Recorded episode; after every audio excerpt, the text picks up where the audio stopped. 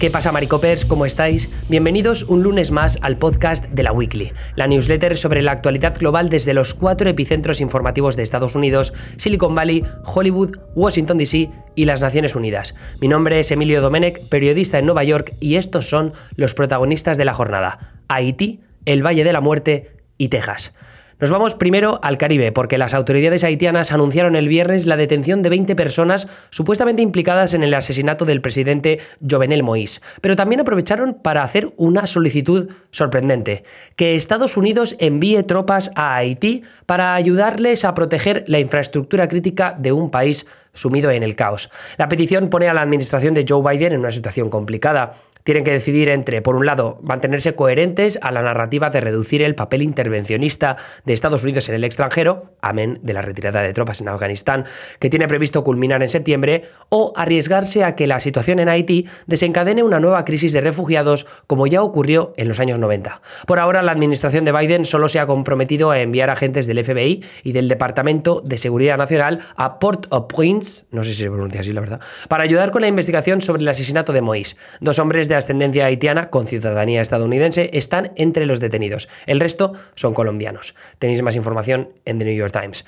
Vamos con el Valle de la Muerte en California, que es uno de los lugares con mayores temperaturas en todo el mundo, y esta semana estuvo cerca de romper el récord de la temperatura más alta jamás registrada. El Valle Desértico registró 54,4 grados centígrados el viernes y funcionarios del Parque Nacional Death Valley, Valle de la Muerte, han estado advirtiendo a los visitantes que los máximos diurnos podrían superar los 53 grados en algún momento durante la ola de calor de esta semana. Sin embargo, lejos de asustar a la gente, el fenómeno atrajo a turistas que se quedaron por la zona, buscando aire acondicionado después, por supuesto. En ese contexto, las preocupaciones por el avance de la ola de calor aumentan puesto que las condiciones cálidas y secas suelen provocar incendios forestales en varios estados. Tenéis más información en The Washington Post enlazada en la newsletter. Y ya por último nos vamos a Texas porque el Capitolio de Austin vivirá una nueva e intensificada batalla política en las próximas semanas con motivo de la sesión legislativa especial que aprobó hace unos días el gobernador republicano Greg Abbott. Texas celebra sesiones legislativas de 140 días cada dos años. Trabajar pero poquito. Pero Abbott sacó adelante 30 días de sesión especial para aprobar varias leyes que no pudieron aprobarse en la anterior sesión. Eso incluye una, una, polémica reforma electoral que los demócratas del Estado frenaron el pasado mayo plantando a sus compañeros republicanos en la Cámara Baja estatal. La reforma electoral prohibirá poder votar desde el coche, los llamados drive-thru, los horarios de 24 horas para los colegios electorales que así lo habían habilitado en las últimas elecciones y que los funcionarios locales puedan enviar solicitudes para pedir el voto por correo. A raíz de las críticas en la primavera, la reforma no incluye restricciones en los horarios de voto de los domingos y una provisión que hacía más fácil que los jueces pudieran revertir elecciones. Tenéis más información en el Texas Tribune.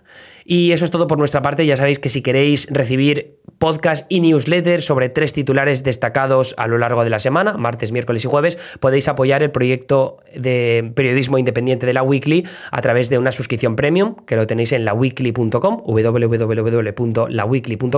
y ahí tenéis una suscripción mensual de 5 euros al mes o anual de 50 euros al año y recibís esas tres newsletters con podcast extra los martes, los miércoles y los jueves, acceso a nuestra comunidad de Discord y luego eventos exclusivos que hagamos en la comunidad, como a veces charlas en vivo a través del Discord.